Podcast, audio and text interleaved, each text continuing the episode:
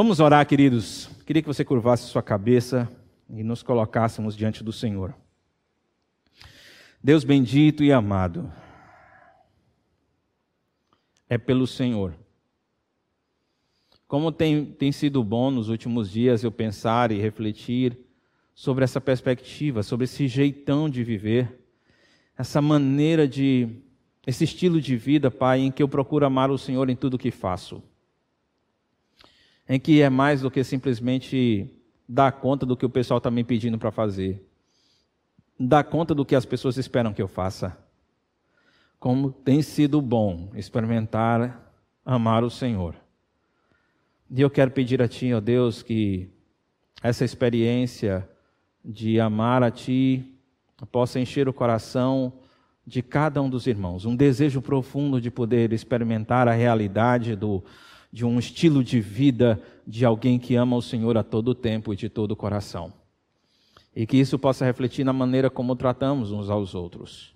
E isso possa refletir na maneira como agimos como discípulos do Senhor. É o que eu te peço em nome de Jesus. Amém. Amém.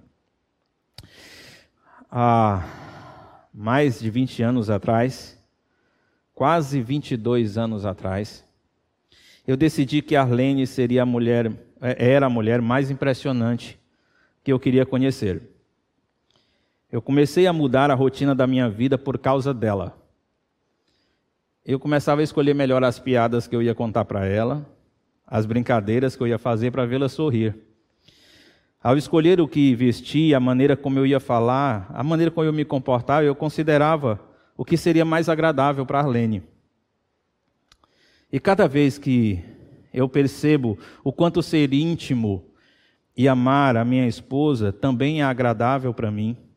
Eu começo a repetir as mesmas coisas. Cada vez quando eu percebo que amar a Arlene e, e viver intimidade com ela me faz feliz, então eu começo a fazer as mesmas coisas que eu fazia quando eu namorava com ela. Sei o quanto que perguntar a ela como ela está, providenciar um remédio, fazer uma massagem onde ela está sentindo dor, ou mesmo tirar um tempo para conversar, meditarmos juntos na palavra e orarmos juntos, são coisas valiosas para ela. Também sei que se eu trouxer algo para ela quando voltar do trabalho, mesmo que seja um pacotinho de castanha de caju assado de 10 real, eu sei que isso a faz feliz. Parece que isso tudo faz com que ela se lembre que eu pertenço a ela e somente a ela e ela é minha. Com o tempo eu percebi que em mim existem diversas outras paixões que concorriam com este amor por Arlene. O trabalho e o ministério provavelmente são as maiores. E quando as necessidades da Arlene eram uma barreira, uma dificuldade para eu satisfazer minhas paixões, eu me entristecia, eu passava a ficar insatisfeito com o que ela fazia, e às vezes ficava irado e amargurado. Então parece que não tinha mais valor o almoço que ela caprichava para fazer e que eu sempre gostava. Parece que não tinha mais valor o sorriso que me alegrava. E parece que não tinha valor o beijo que sempre me satisfez.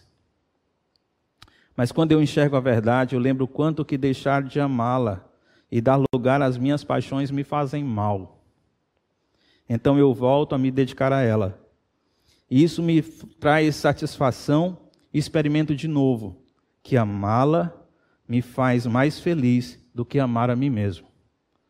E logo eu noto que nunca deveria ter menosprezado o sorriso do seu rosto, a paz do seu olhar e o beijo que sempre me encantou. Enfim, hoje eu a conheço mais e por isso eu a amo mais. Parece interessante como a Bíblia, na sua extensão, usa o relacionamento conjugal como uma espécie de ilustração do amor que nós precisamos ter pelo Senhor e do amor que o Senhor tem para conosco. E 21 anos casados com Arlene tem sido uma, uma aula diária sobre isso. sobre o que quer dizer amar ao Senhor e o que quer dizer o Senhor me amar. É isso que nós aprendemos com Marcos, capítulo 12, versículo 28 a 34. A verdadeira motivação de seguir a Cristo deve ser conhecer o, o Deus que é único, o único a ser amado, e assim amar com misericórdia ao próximo como eu amo a mim mesmo. Ser discípulo do Senhor, é, a verdadeira motivação para ser um discípulo do Senhor, está descrito nessa dedicação, em conhecer esse Deus a quem eu devo amar e amá-lo de fato. E assim ser amar com misericórdia as pessoas como eu já faço comigo mesmo. Essa é a verdadeira motivação para seguir a Cristo Jesus. Então, quais seriam os mandamentos que, que deveriam orientar tudo o que você faz? Quais seriam os mandamentos? E eu posso imaginar é, onde encontrar a resposta sobre quais seriam esses mandamentos que me fariam entender bem o que, que o Senhor quer que eu faça como discípulo. Ah, nesse texto que nós vamos ler, de Marcos 12, de 28 a 34, você vai encontrar um mestre da lei fazendo uma prova, testando a Jesus. Se você baixar a mensagem que eu coloquei nos grupos da igreja, é, eu coloquei no Word, qualquer um pode depois colocar em PDF para facilitar para o pessoal. No final vai ter uma, um resumozinho é, de cada um dos grupos religiosos que você encontrava na época de Jesus. Os chefes dos sacerdotes, os fariseus, os saduceus, os escribas, está tudo lá é, resumido para você entender cada um desses grupos. Mas aqui nós temos um diferente. E eu acho que ele não não está na mesma, na mesma linha ou não está com a mesma atitude de todos os outros que nós vimos aqui. Talvez você esteja lembrando agora, Jesus chegando a Jerusalém, ah, vindo da cidade de Betânia, e ele chega lá no templo, daquela bagunça no templo, o pessoal vendendo, ah, ah, usando, usando o espaço dos, do templo como, como comércio, usando o espaço do templo para câmbio, e tudo isso envolvendo corrupção e roubo. E aquele ambiente promíscuo é, causa um nojo, uma indignação de Jesus. Jesus faz aquela limpeza, vocês lembram? E ele é questionado sobre a autoridade dele. Que autoridade o senhor tem para fazer essas coisas? E, e Jesus ele responde aquilo e há aquele, aquele debate a respeito disso, mas ah, ah, tanto os mestres da lei como os chefes sacerdotes que estavam ali, eles não estavam preocupados em adorar o Senhor ou descobrir a verdade a respeito do Senhor. Eles só queriam testar o Senhor e encontrar um jeito de derrubá-lo o Senhor Jesus conta uma parábola para eles e diz: Olha, na verdade, durante toda a história, vocês me desprezaram. Eu mandei profetas, vocês me desprezaram. Mandei mais profetas, vocês me desprezaram. E eu agora estou mandando o meu filho, e vocês vão desprezar o meu filho também. Então, o texto deixa claro que havia uma rejeição a Jesus.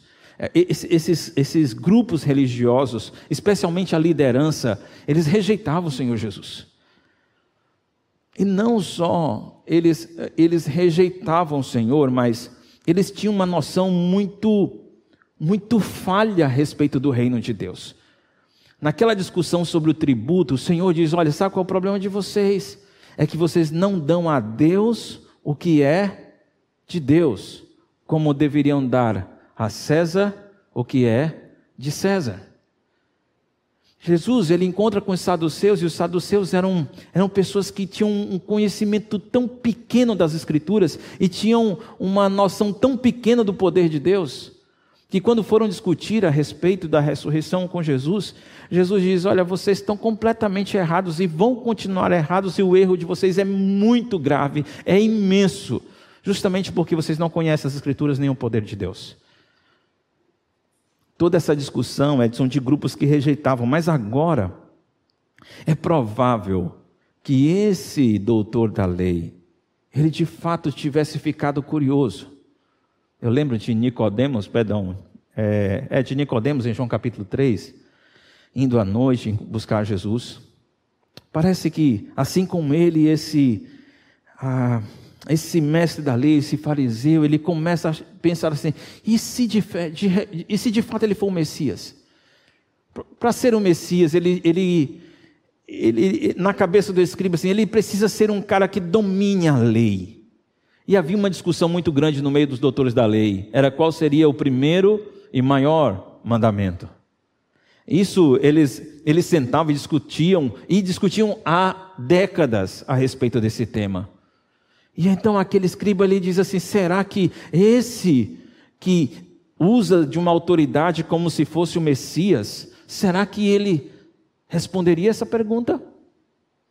Havia uma impressão na cabeça do, daquele líder da lei, mas ele queria ouvir daquele que se apresentava como mestre, daquele que se apresentava como Messias, daquele, daquele que já havia dado dicas que era o Filho de Deus. O que é que ele diria? Vamos ler o texto de Marcos 12, de 28 a 37. Um dos mestres da lei aproximou-se e os ouviu discutindo, notando que Jesus lhe dera uma boa resposta. Eu devo dizer, quando ele fala que lhe deram uma boa resposta, foi a resposta é, a respeito do que os saduceus tinham feito a respeito da ressurreição. Então, quando os saduceus perguntaram sobre a ressurreição, o Jesus diz: Olha, você sabe que lá no céu o pessoal não se casa, nem se dá em casamento e tudo mais. A resposta tinha sido muito boa, e isso chamou a atenção desse mestre da lei que perguntou: De todos os mandamentos, qual é o mais importante? Respondeu Jesus: O mais importante é esse Ouça Israel, o Senhor, o nosso Deus, o Senhor é o único Senhor. Ame o Senhor, o seu Deus, de todo o seu coração, de toda a sua alma, de todo o seu entendimento, de todas as suas forças. O segundo é este: ame ao seu próximo como a si mesmo. Não existe mandamento maior do que este. Muito bem, mestre, disse o homem. Está certo ao dizeres que Deus é único e que não existe outro além dele. Amá-lo de todo o coração, de todo o entendimento e de todas as forças, e amar ao próximo como a si mesmo é mais importante do que todos os sacrifícios e ofertas.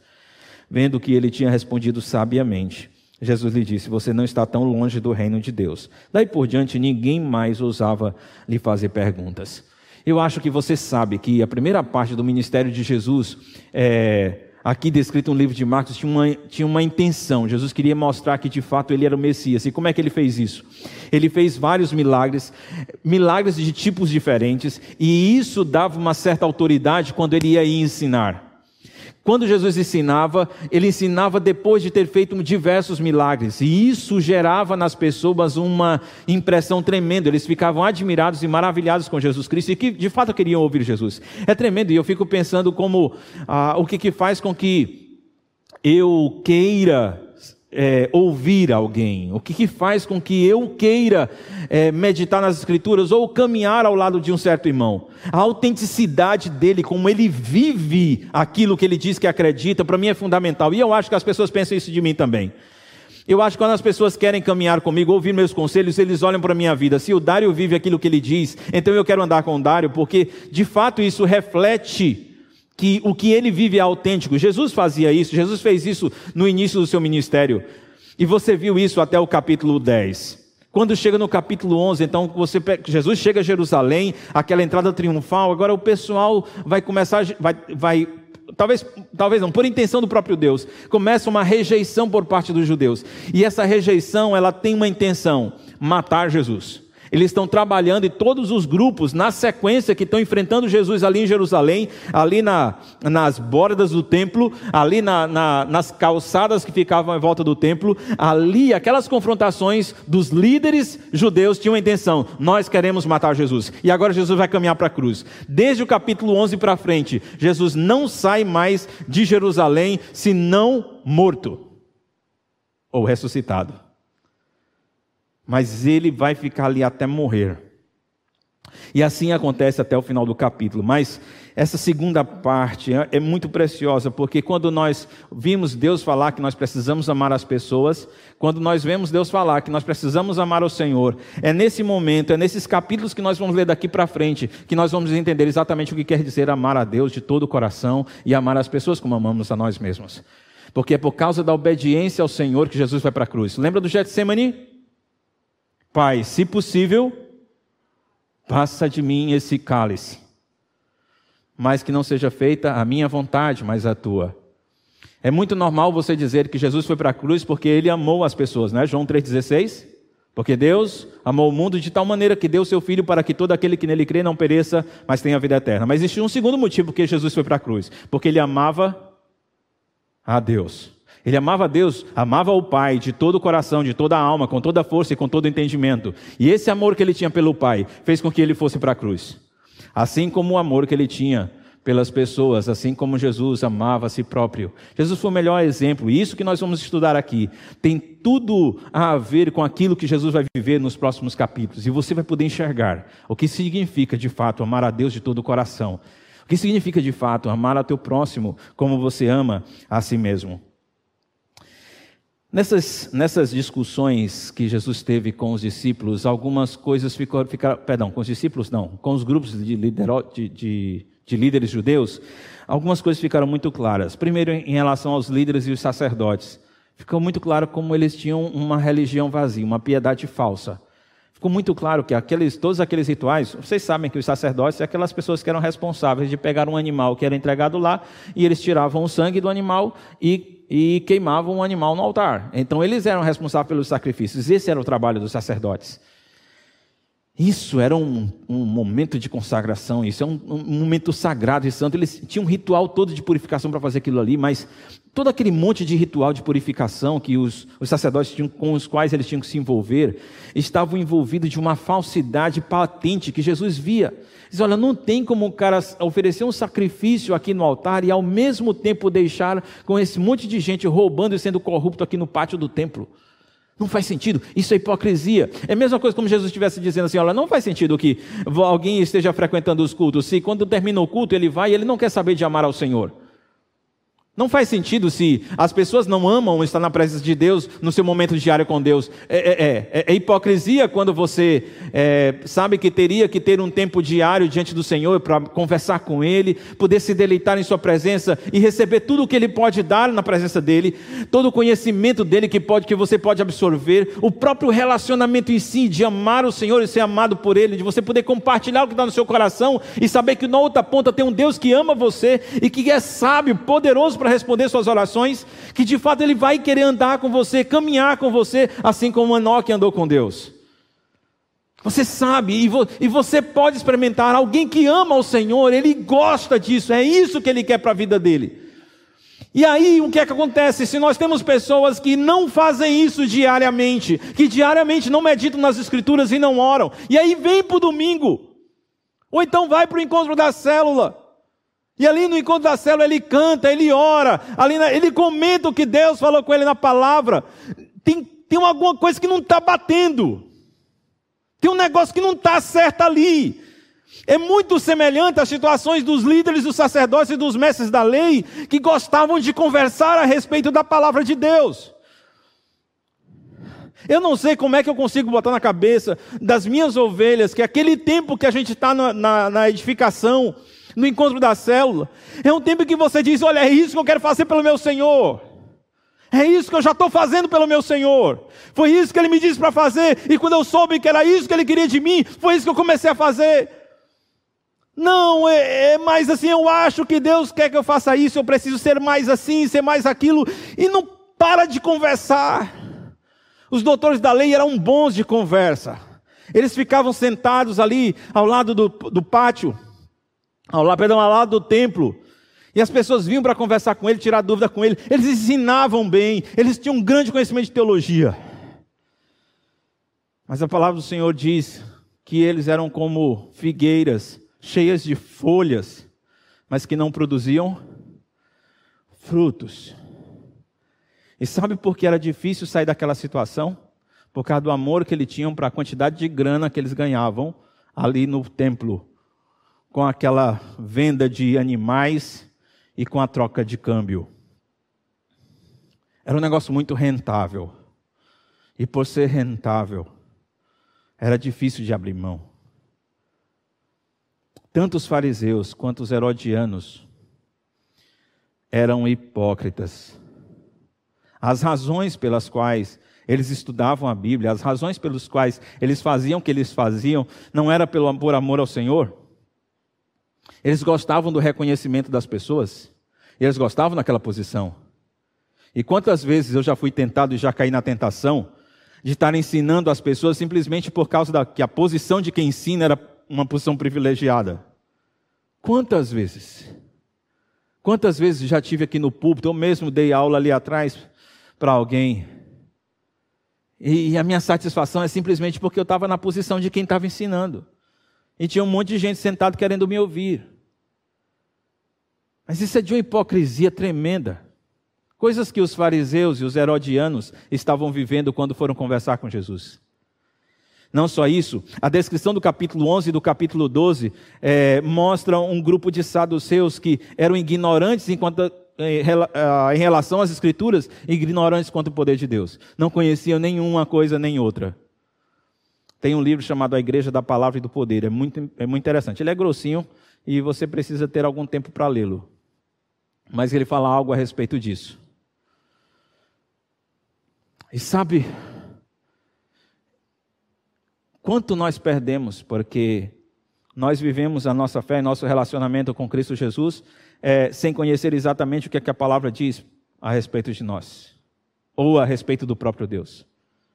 É prejuízo Deixamos de gozar de coisas muito preciosas por não conhecer. Eu não estou dizendo para você que o fato de você conhecer pouco é ruim. O, seu, o problema é se você não continua conhecendo mais a Deus, ou conhecendo mais as Escrituras. O problema não é se hoje você conhece pouco. O problema é se você não quer conhecer mais. E errais não conhecendo as Escrituras. Aliás, não só as Escrituras, o próprio poder de Deus. Como é que você fica quando a, a sua empresa não está funcionando bem? Quando é que você fica quando um parente seu diz que você está com ou diz que está com Covid? Como é que você se comporta quando você perde uma coisa que você amava muito? Como é, como é que tudo isso é, influencia você? Como é, que, como é que influencia você saber que você pode perder seu emprego por causa da pandemia? Ou então por causa, porque o valor que você está recebendo e decorrente da pandemia é 30% inferior ao que você estava ganhando antes? Como é que você se comporta com tudo isso? Sabe qual é a sua dificuldade? Se você tiver dificuldade com isso, a palavra do Senhor diz: vocês erram porque vocês não conhecem as Escrituras e nem o poder de Deus. Deus é poderoso para suprir qualquer necessidade sua. Deus é capaz de, de, curar qualquer doença que alguém tenha. Deus é poderoso para intervir em qualquer situação complicada que alguém esteja vivendo. E quando você está vivendo a situação complicada, você vai para sua cama, a palavra do Senhor diz que você pode ir diante do Senhor. E o teu travesseiro não precisa ficar encharcado de lágrimas. Na verdade, o chão do seu quarto pode ficar firme, ou firmando os seus joelhos. É muito melhor. E o que o Senhor está propondo para você, e o que o Senhor está dizendo para você, é que eu não gostaria de que você vivesse sem conhecer o que eu tenho para contar para você, que está escrito aqui nas Escrituras. E nem gostaria de que você vivesse sem considerar que eu sou poderoso para fazer qualquer coisa. Eu, entenda, esses eram problemas que, aqueles, que aquelas pessoas possuíam. Falsa piedade, uma falsa religiosidade, amor ao dinheiro, correr atrás do dinheiro e aquilo que ele pode comprar, hipocrisia, ignorância espiritual, ignorância do, espiritual em relação às Escrituras e em relação ao poder de Deus. E qual era a cura para isso? Um verdadeiro discípulo de Jesus não precisava ser como esse pessoal. Um verdadeiro discípulo de Jesus tinha outro caminho. Dois mandamentos que orientariam a sua vida. E o primeiro, ame a um Deus, mas ame a um Deus que é o Senhor único e pessoal. O versículo 29 diz que o mais importante, ou Jesus respondendo à pergunta do mestre da lei, o mais importante é: ouça Israel, o Senhor Deus é o único Senhor. É, é normal que quando alguém fale assim, Quais são os dois maiores mandamentos? Então você vai dizer: amar a Deus sobre todas as coisas, é um resuminho que a gente faz, né? Amar a Deus sobre todas as coisas. E o segundo, ame ao próximo como a ti mesmo. Mas quando Jesus vai responder, o mestre da lei, ele não começa dizendo, ame a Deus de todo o seu coração e etc. Como é que ele começa? Ouça, Israel. Porque o mandamento de amar o próximo, ele começa, perdão, de amar a Deus, ele começa com a declaração: Ouça, ó Israel, o Senhor, o nosso Deus, o Senhor é o único Senhor. Deixa eu dizer, onde você está vendo o Senhor, na tua Bíblia, aí no versículo 20, é, 29, onde você vê Senhor, é o nome próprio de Deus. Em Deuteronômio, capítulo 6, de onde veio esse texto, a palavra que vai aparecer aí é Yahweh, que é o nome que, era, ah, que Deus deu a si mesmo, que significa aquele que é, independente do tempo, eu sou. Independente das circunstâncias, eu sou. Pode mudar tudo, eu não mudo, eu sou. Então, esse era o nome que o Senhor queria que fosse chamado, que ele fosse chamado. Por uma questão de reverência, a, a, a Septuaginta, ela, onde, onde era para aparecer o nome de Deus, esse nome que citei, eles colocavam Adonai. E, e quando os próprios ah, judeus iam falar, eles preferiam falar Adonai. Eles não gostavam de falar o nome. Adonai, que quer dizer Senhor. Então, quando você vê esse texto dizendo, ouçam Israel, o Senhor, o nosso Deus, o Senhor, é o único Senhor. Obrigado, princesa. É o único Senhor. O que o texto está dizendo, olha, você precisa entender com quem que você está fazendo um acordo aqui, com quem você está fazendo uma aliança. Você precisa compreender que só existe um que se chama Yahvé. Assim como só existe um Dário que se chama Dário se é que vocês me entendem. Só existe um eu mesmo que pode ser chamado pelo meu nome. Qualquer outra pessoa que use o meu nome, ele é um nome que pertence a ele, mas esse meu nome só pertence a mim. E se eu pudesse ter um nome que ninguém mais repete, esse deveria ser o meu nome. Assim como é o nome de Deus. O Senhor diz: não existe outro, só existe aquele. O Deus verdadeiro só é um. E é só com Ele com quem você deve ter relações, é só com Ele com quem você deve ter esse tratamento de Deus e povo.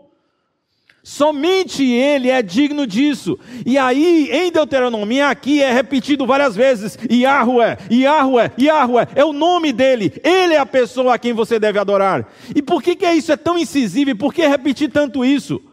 Porque se tem uma coisa que a gente tem facilidade nessa vida, é de eleger uma outra coisa para ser Deus. Se tem alguma coisa que nós temos facilidade de fazer, é pôr uma outra coisa no lugar de Deus. Amar alguma coisa mais do que amamos a Deus. Quando esse texto, essa, essa declaração, perdão, foi escrita em Deuteronômio, no Deuteronômio capítulo 6, versículo 13 a 16, o Senhor diz assim: Tema o Senhor, o seu Deus, e só a Ele prestem culto e jurem somente pelo seu nome.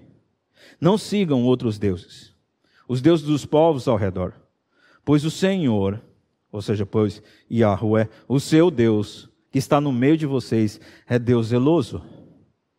A ira do Senhor, o seu Deus, se acenderá contra você e ele os banirá da face da terra. Não ponham à prova o Senhor, o seu Deus, como fizeram em Massá lá em Massafo, quando faltou água. Então o povo começou a se queixar no deserto porque não tinha água. Você pode ver que esse mandamento, que começa dizendo: Ouça Israel, o Senhor, o nosso Deus é o único Senhor. A preocupação do Senhor é dizer assim: Olha, eu gostaria de que você fizesse uma aliança comigo, um compromisso comigo que eu vou ser Deus. Eu não estou dizendo que não vai aparecer outros deuses. Vão aparecer outros deuses na sua vida. E sei lá, você pode pensar o que, que é isso. Pensar em coisas que você ama e que você tem sede de fazer, vontade de fazer, mais do que vontade de obedecer ao Senhor e de adorar o Senhor. Pensa nessas coisas. E essas coisas são terríveis, porque elas nascem, parece que elas brotam na vida da gente com tanta facilidade. É tão fácil aparecer um novo ídolo. É tão fácil aparecer alguma coisa que a gente começa a dar mais atenção do que a Deus. Ah, eu, a gente gosta, algumas pessoas gostam mais de estudar ciência do que estudar as Escrituras. Algumas pessoas gostam de se esforçar e trabalhar mais para ganhar dinheiro do que esforçar mais e trabalhar mais para ver um discípulo crescendo na fé, pessoas se convertendo a Cristo Jesus. As pessoas gostam muito de, de usar o seu dinheiro para comprar coisas que os satisfazem no dia a dia, ao invés de usar o seu dinheiro para investir no reino de Deus. É, é, impressionante como brotam ídolos na sua vida. E parece que o Senhor Jesus estava dizendo para Israel: quando você chegar em Canaã, vai aparecer ídolo a balde para vocês, ídolo de tudo quanto é jeito. E se você não tomar a decisão de que eu, Yahweh, eu sou o único Senhor, o único Deus, vocês vão adorá-los. Por isso, chega lá, vocês acabam com todos eles. Por isso, chega lá, vocês não casam com ninguém que mora lá. Por isso, quando vocês quando vocês chegarem lá, vocês não vão ter relações com eles, relacionamento com eles. Vocês não se colocarão em julgo desigual com eles, porque eles estão cheios de ídolos. Eles têm vários deuses diante de que eles se prostram. Eles amam aquilo e vocês vão terminar amando aquelas coisas. Então não amem aquilo. Não adorem, não se prostrem daquilo, diante daquilo. Não se prostrem diante do seu celular. Não se prostrem diante da sua televisão. Não se prostre diante do seu contra-cheque. Não se prostre diante da sua conta bancária. Não se prostre diante da sua casa, do seu carro. O Senhor diz: não, só existe um que deve ser adorado. E se você quer entender bem o que quer dizer amar a Deus de todo o seu coração, toda a sua alma, com toda a sua força, com todo o seu entendimento, entenda isso. Tenha Deus como sendo o único Senhor da sua vida. Isso só será possível se você o conhecer. Quando eu olho lá para Deuteronômio capítulo 6, os primeiros versículos de Deuteronômio capítulo 6, ele, o Senhor, antes de dar essa ordem, ele diz uma coisa que me chamou a atenção. Ele diz: Esta é a lei, é o versículo 1 do capítulo 6. Isto é, os decretos e as ordenanças que o Senhor, o seu Deus, ordenou que eu lhes ensinasse, para que vocês os cumpram na terra para a qual estão indo para dela tomar posse. Desse modo, vocês e seus filhos e seus netos temerão o Senhor e seu Deus, e obedecerão a todos os seus decretos e mandamentos que eu lhes ordeno todos os dias da sua vida, para que tenham vida longa. Ouça e obedeça, ó Israel, assim tudo lhe irá bem, e você será muito numeroso numa terra onde há leite e mel com fartura como lhe prometeu o Senhor, o Deus de seus antepassados. Você consegue notar? O Senhor já vinha conversando com eles há algum tempo. E no primeiro versículo, ele diz assim: Os decretos e as ordenanças que o Senhor, o seu Deus, o seu Deus, essa declaração, assim como as outras que tem lá no texto que você viu, em, que você leu em Marcos capítulo 12, enxertado no meio daquelas palavras a expressão: o Senhor, o nosso Deus. Ele implica em alguém com que você conhece porque você se relaciona com ele. E eu tenho estado convencido de que ninguém consegue compreender o que um texto diz até que ele tenha experimentado esse texto na sua própria vida. Agora você vai entender. Ninguém entende o que quer dizer amar ao Senhor até que você ame o Senhor. Ninguém entende o que quer dizer amar o seu próximo até que você ame o seu próximo. E o Senhor está dizendo: você precisa conhecer, você precisa caminhar comigo para que você saiba disso. Uma das coisas que me motiva a amar Arlene é conhecer a beleza, o que ela é capaz de fazer, as suas atitudes, em diversas situações. São, em, em, diversos momentos eu consigo perceber como Arlene se comporta e, aquele, e aquela, com, aquele comportamento dela, a atitude dela me cativa. E é interessante que, se eu não decido amar Arlene, se eu começo a deixar que outras paixões do meu dia a dia substituam o lugar da Arlene, a mesma coisa que ela faz e que eu amo é alguma coisa que eu deixo de valorizar. Eu não sei se você já percebeu isso. A mesma atitude que um dia, um, um certo momento você gostou dela ter feito, você já fica aborrecido. Sabe, a mesma coisa que Deus faz, se Deus continua agindo da mesma forma, abençoando da mesma forma, mas outras paixões que, que começam a aparecer na sua vida, às vezes faz com que você não queira que Deus continue agindo daquela forma, você começa a questionar o que Deus faz, começa a ficar chateado com a sua vida do jeito que ela é, aí você começa a dizer, ah, por que, que Deus não me dá um emprego melhor, por que, que Deus não me colocou num curso melhor, por que, que Deus não me deu um marido melhor, uma esposa melhor, por que, que meus filhos são assim, por que, que Deus permite que eu perca meu filho? Aí você começa a questionar simplesmente porque outros deuses apareceram na sua vida apareceram e eles foram levando, enganando você, fazendo com que você os amasse até o ponto de que você começa a dizer para Deus que você está insatisfeito com a maneira como Ele está cuidando de você. Sabe por que, que você está dizendo isso? Porque você se afastou do Senhor. E o Senhor que deveria ser o seu Deus, o nosso Deus, já não é o seu Deus, o nosso Deus. Entende? O Senhor está dizendo: olha, eu quero que você me chame de seu. Eu quero ser o Deus que você diga, o Senhor é o meu Deus. E eu não quero adorar mais ninguém a não ser o Senhor. Eu não quero ter olhos para nenhum outro Deus a não ser o Senhor. Quando o Senhor faz isso, ou quando eu tomo essa decisão, o Senhor torna-se a única coisa, a coisa mais preciosa da minha vida. Nessa minha ilustração, talvez alguém poderia perceber assim, mas Dário, você falou do sorriso da Arlene, você falou do olhar da Arlene, você falou de comida que ela faz para você, você falou é, do beijo que ela lhe dá, mas cá entre nós, não tem mais ninguém que cozinha como ela? E talvez você fosse pensar assim: será que não tem mais ninguém que, que, que tenha um sorriso bonito? Sabe, tem um detalhe. Muitas mulheres podem sorrir e muitas mulheres podem ter sorrisos bonitos. Muitas mulheres podem ter um olhar que traz paz. Muitas mulheres podem cozinhar muito bem. Muitas mulheres podem ter um beijo agradável. Nenhuma delas é minha, só essa aqui. Por isso o beijo dela é melhor para mim. Por isso o sorriso que eu quero ver é o dela. Por isso que o olhar que eu quero olhar é o dela, porque ela é minha e eu sou dela. Entenda porque torna-se precioso quando você diz: aquele Senhor é o meu. Porque na sua cabeça existem pessoas lá fora, ou deuses lá fora, que podem dar para você coisas melhores do que o único Deus verdadeiro pode dar. Ah, pastor, que blasfêmia! Não existe!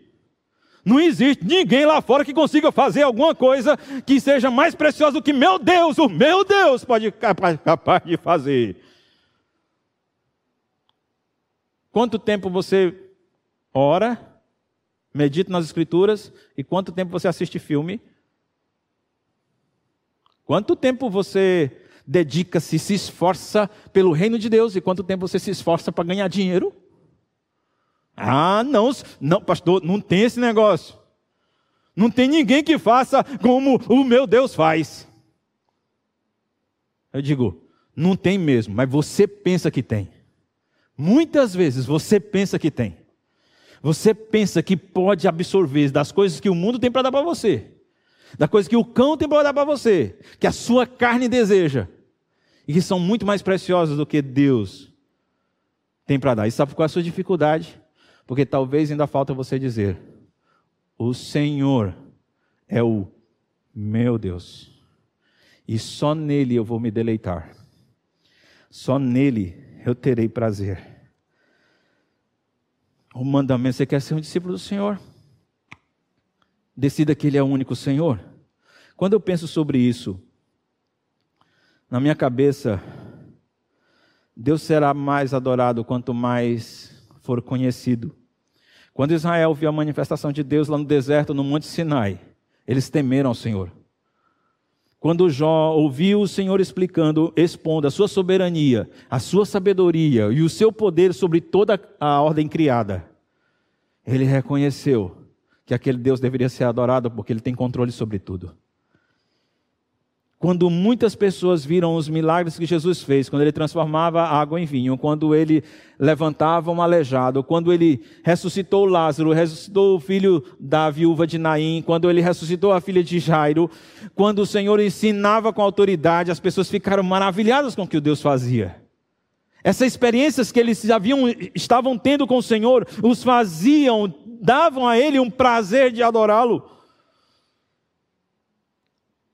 nós seremos muito mais satisfeitos em nossa vida, nós teremos muito mais prazer naquilo que fazemos, quando reconhecemos que Deus, Deus é o, o único Deus que eu deveria admirar. É aí que eu vou conseguir fazer isso. Dário, como é que você me diz que alguém pode passar várias horas na presença de Deus?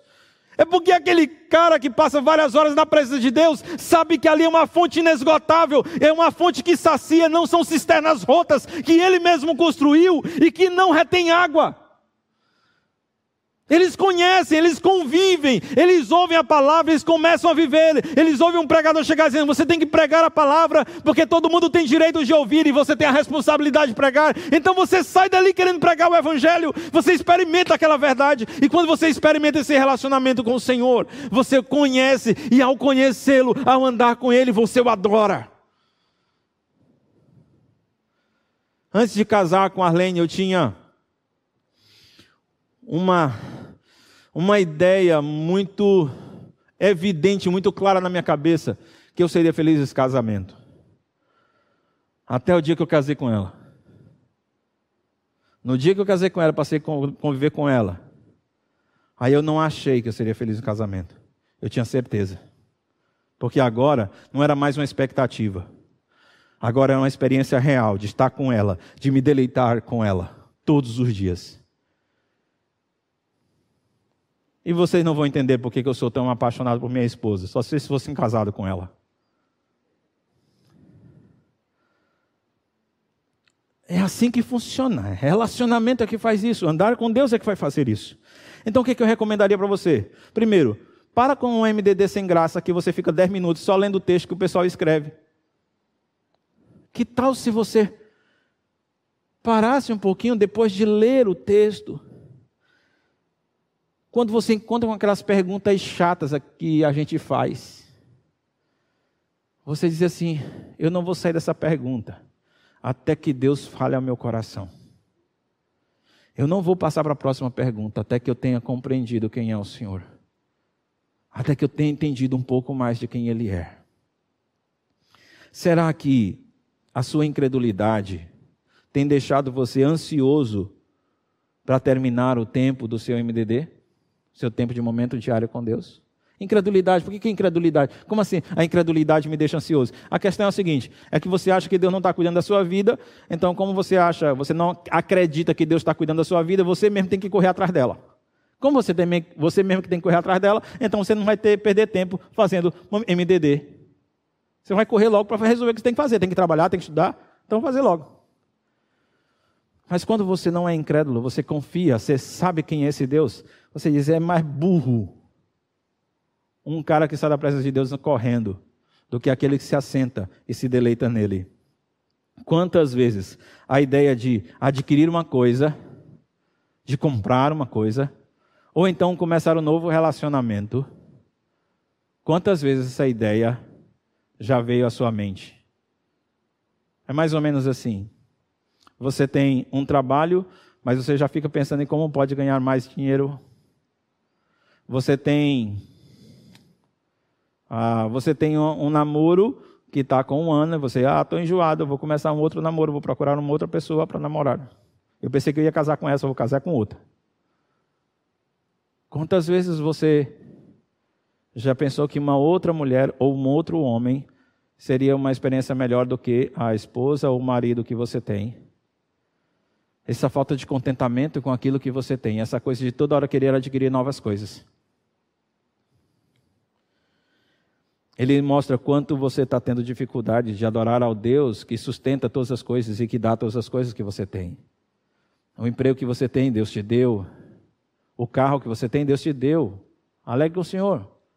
Mas, pastor, já está com dois anos que eu tenho um carro. Que daí? Tudo bem. Se Deus te der um novo carro, te der a oportunidade de um novo carro, tem, mas você não tem que ficar se, se acabando para poder comprar outro carro, porque você já tem dois anos com um carro. Grande coisa. Você entende como o cão atenta, como o coração engana? Envolva-se completamente em amar o Senhor, é o que o Senhor está dizendo no versículo 30. Ame, pois. Aí não aparece na, na nova versão internacional a palavra pois, né? Na revista atualizada aparece, e esse pois tem tudo a ver. Por isso que o Senhor diz que o mandamento começa lá em conhecê-lo, ou reconhecê-lo como único Deus. Porque é isso que vai fazer, vai fazer com que você o ame completamente. Ame com todo o seu ser, ame com tudo que você tem. E eu estava pensando a respeito disso, eu disse assim: olha, é, eu, eu, quero tanto encher meu coração com o amor do Senhor, que qualquer outra coisa, qualquer outro amor que tente entrar lá dentro, não encontre espaço. Esse é meu sonho. Eu estava ouvindo Charles Swindon recentemente, ele dizendo assim: olha, eu acredito piamente que algumas pessoas podem passar diversos dias sem pecar. Diversos dias sem pecar. E quando ele disse isso, ele disse: sabe por que, que porque nenhum de vocês é escravo do pecado. Nenhum de vocês. Você só pega se quiser. Você consegue passar vários dias sem pecar. E eu acho que ele pode ter razão. Porque quando você toma a decisão, e você diz, eu, eu, eu, não vou me satisfazer até que eu possa viver essa experiência de cada coisa que eu for fazer ser uma expressão de amor pelo Senhor. Eu, eu, eu fui dormir tarde ontem. Eu fui dormir tarde ontem, mas eu estava ao lado da minha esposa. E eu queria ficar ali do lado dela por amor ao Senhor. Ontem eu tive um encontro de célula. E eu compartilhei coisas que Deus falou no meu coração. E eu estava expressando o amor que eu tinha por Deus ali. E eu podia, por amor ao Senhor, ouvir os irmãos. Até irmão que aprendeu e nos ensinou que existe uma classe diferente de líder religioso, faristeu. A gente escuta, a gente faz isso por amor ao Senhor. Eu já acordei pela manhã e eu comecei a fazer muitas coisas. Comecei a estudar o texto de Marcos, eu fui ajudar a Arlene em algumas coisas, e eu saí para ter um tempo com meus pais. Tudo isso eu poderia ficar angustiado, poxa, mas é domingo, é, é dia de trabalhar duro, eu tenho tanta coisa pendente para fazer. Mas quando eu, eu investi, eu revesti tudo aquilo de, de amor pelo Senhor e fazer por amor ao Senhor, então eu já fui para a casa dos meus pais por amor ao Senhor, eu já fui ajudar a Arlene por amor ao Senhor, eu fui estudar a palavra por amor ao Senhor. Eu decidi que tudo ia fazer por amor ao Senhor. Eu ia deixar as pessoas falarem primeiro, porque eu, preferia ouvi-las do que ficar falando, porque eu sei que isso expressava muito mais o amor que eu tinha pelo Senhor. E eu queria fazer isso o tempo todo. E aliás, eu estou fazendo isso até agora. Eu não parei o dia hoje de amar o Senhor e de demonstrar de propósito, de Senhor, eu quero dizer que eu amo o Senhor. Eu quero dizer toda hora para o meu coração, ame o Senhor, porque só existe um único Deus, o Senhor Yahweh, e é essa pessoa que você precisa amar. E eu não quero amar mais ninguém. E se qualquer outra pessoa ou coisa entrar e vier ao meu coração querer o meu amor, que seja alguém que se submeta ou alguma coisa que se submeta ao amor ao Senhor, tem que caber no meu amor pelo Senhor. Se eu for admirar um filme, se eu for admirar uma música, se eu gostar de analisar um processo lá no meu trabalho, se isso gerar alguma paixão no meu coração, essa paixão precisa ser envolvida por amor ao Senhor. E se de algum momento essa paixão querer me levar para longe do meu Deus, eu prefiro arrancar da minha vida.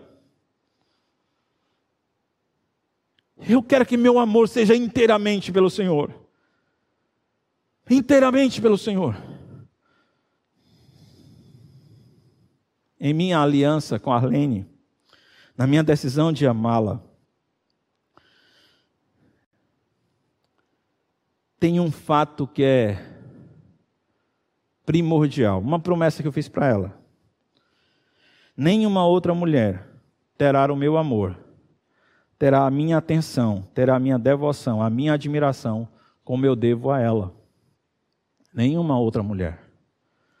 Eu posso achar alguma mulher bonita? Eu posso. Mas nenhuma como essa aqui.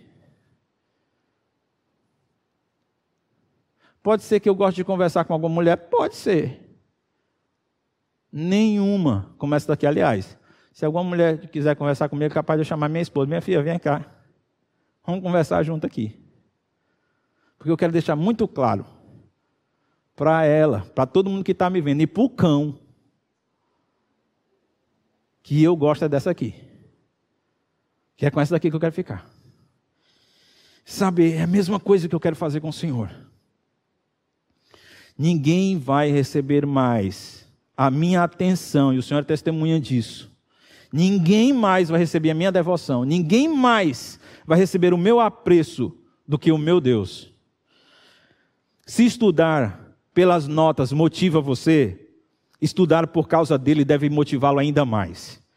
Se estudar ou trabalhar pelo dinheiro ou por aquilo que o dinheiro pode comprar motiva você, trabalhar por causa do Senhor deve motivá-lo ainda mais. Se cantar, ouvir música por causa da sua beleza e deleite atrai você, cantar, ouvir música por causa dele deve atraí-lo muito mais. Se afadigar-se por causa do trabalho e dos estudos satisfaz você, afadigar-se no ministério deve satisfazer você ainda mais. Se você tem receio de atrasar-se ou falhar em algum compromisso com alguém, imagino que terá um receio muito maior de atrasar-se e falhar em algum compromisso com o Senhor. Porque é possível que todo esforço e todo ministério que você faz seja inútil porque você não ama o Senhor. E não há amor se não há esforço, se não há ministério. Mas também não há amor se só tiver esforço e ministério. O que então você deveria fazer? Primeira coisa, decida, é uma coisa na sua cabeça. Decida por causa de quem você vai fazer tudo o que você faz. É por causa do Senhor, é por causa de alguém, é por causa de você mesmo. Decida que vai ser por causa do Senhor. Avalie o que, é que você faz no seu dia, que não é por amor a Cristo. Replaneje a sua vida toda a partir do seu amor pelo Senhor. É isso, eu, eu, amo o Senhor e por causa disso eu vou estudar isso, eu vou trabalhar aqui, eu vou amar essa pessoa, eu vou cuidar dela por causa do amor ao Senhor. Replaneje sua vida. E por fim, queridos, o segundo mandamento que vai orientar tudo o que um discípulo faz. Ame o próximo como você ama a si mesmo. Esse é o segundo mandamento que está no versículo 31. O amor desse tipo reconhece a supremacia dos relacionamentos acima das tarefas. As pessoas são mais importantes do que as coisas. Isso é, é um mandamento semelhante. É uma outra palavra que não aparece na NVI. Que Jesus diz assim: o segundo, semelhante ao primeiro. Ou seja, amar as pessoas é semelhante a amar a Deus. Esse segundo mandamento, ele vai fazer com que você defina tudo o que você faz por causa do seu amor ao Senhor e por causa do seu amor às pessoas. Sabe, você gosta de dormir cedo, mas você, aliás, você gosta de dormir tarde, mas você é casado com uma esposa que gosta de dormir cedo. E talvez você seja casado com uma esposa que se você não estiver no quarto com ela, ela não consegue dormir. E se ela conseguir dormir e você chegar depois e ela acordar, ela não dorme mais. Então, talvez você seja alguém, filho de um pastor, que estava acostumado a trabalhar e depois ia estudar até tarde, e você casou com uma mulher de Floriano e ela não dorme se você não estiver na cama com ela mas ela dorme cedo. Se eu amo a mim mesmo, eu vou dizer: olha, você vai ter que aprender a dormir tarde. Dormir cedo não é coisa de gente esforçado. Então eu quero que você se adapte, porque eu ainda tenho que te dar muita coisa antes de você dormir. Quando eu digo isso, eu demonstro que amo a quem? A mim mesmo. Agora, se eu amo meu Senhor, e eu amo a minha esposa, eu disse, amor, eu vou dormir cedo, eu vou me virar para acordar de madrugada para estudar. E você se adapta. E aí, foi, foi quando isso aconteceu, quando a pessoa estava me dizendo assim, pastor, é porque tem gente que é coruja e a gente que é galo. O senhor é o quê? Eu não sou nenhum, sou nenhum dos dois. Porque eu tinha um hábito de sono antes de casar. Depois que eu casei, eu me adaptei por causa da minha esposa. Tem gente que pode ter, consegue ter um encontro com um passarinho na gaiola gritando o tempo todo aqui. Qui, qui, qui, qui, qui. Amém, Isaac? Tem gente que consegue ter um encontro, mas se a Luísa. Oh, mas tem pessoa que não aguenta ter um encontro com um passarinho gritando. E talvez você vai dizer assim: Eu posso tirar o passarinho e botar lá para o fundo, para a gente ficar em silêncio aqui, ó, vai ser uma paz. E quando você estiver tirando, aí vai ter uma irmã que vai dizer assim: Oh, mas eu estava achando tão lindo o encontro com o passarinho fazendo pio, pio, pio, pio. O fato é que você não vai decidir fazer nada por amor a si mesmo. Você gostaria de se divertir, ter hora de assistir televisão é jogando futebol? Assistindo futebol? Mas talvez você tenha um filho que gosta de, do teu tempo livre para jogar Uno ou para passear de bicicleta. Então, você vai chegar para o seu filho e vai dizer assim: olha, quando terminar o segundo tempo. Não, não, não, você não vai dizer isso. Você vai dizer: não, vamos andar de bicicleta. É melhor, você vai se sentir melhor por amar as pessoas, decidir amar as pessoas. Talvez para você entender assim como Deus quer que você ame, o que é que você faz quando você está com fome? Você providencia o que você vai comer, o que, é que você faz quando você está doente? Providencia o jeito de você ficar bem. Se você, se você sofreu um acidente de madrugada em sua casa, você vai dizer, ah, eu estou com preguiça, eu não vou para o hospital. Não vai fazer isso. Você vai dar um jeito de resolver seu problema. Sofreu um acidente, você vai resolver seu problema. Se você tiver para morrer, você vai correr para o hospital. O que acontece é quando você está com outra pessoa que está vivendo uma necessidade, você tem que se colocar no lugar dela e decidir fazer o que você faria se fosse você ali. As pessoas à sua volta precisam ser tratadas como você gostaria que elas fossem, que você fosse tratado. Não podemos cumprir qualquer mandamento ignorando o amor pelas pessoas. Não dá para obedecer. Não tem como usar. Eu, eu, eu, eu, o passarinho ficou gritando aqui e eu não tirei o passarinho porque mais importa a glória de Deus. Eu não ia encerrar a minha oração por causa do passarinho. Eu não ia atrapalhar o programa aqui para tirar o passarinho dali. O Senhor está dizendo assim: você não obedeceu o que eu disse era você fazer. Porque naquilo que você fez, você deixou de amar outra pessoa. Você consegue entender isso? A palavra do Senhor, o Senhor está dizendo aqui para ele: os dois mandamentos, eles cumprem tudo o que está nas Escrituras. Os dois mandamentos cumprem tudo que está nas Escrituras. Você lembra aquela história do garotinho na enchente que estava carregando um outro garoto nas costas?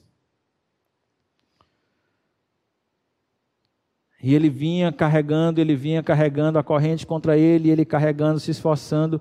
E aí ele passou da correnteza e então ele continuou caminhando para casa. A criança não conseguia caminhar, a criança estava na, nas costas dele, não conseguia caminhar. E ele foi caminhando. Acho que foi Judas contou essa história aqui uma vez, eu acho que foi. Não conseguia caminhar. E até que alguém viu aquela história daquele garoto, viu aquele garoto carregando o outro garoto nas costas. E ele diz assim: Você não.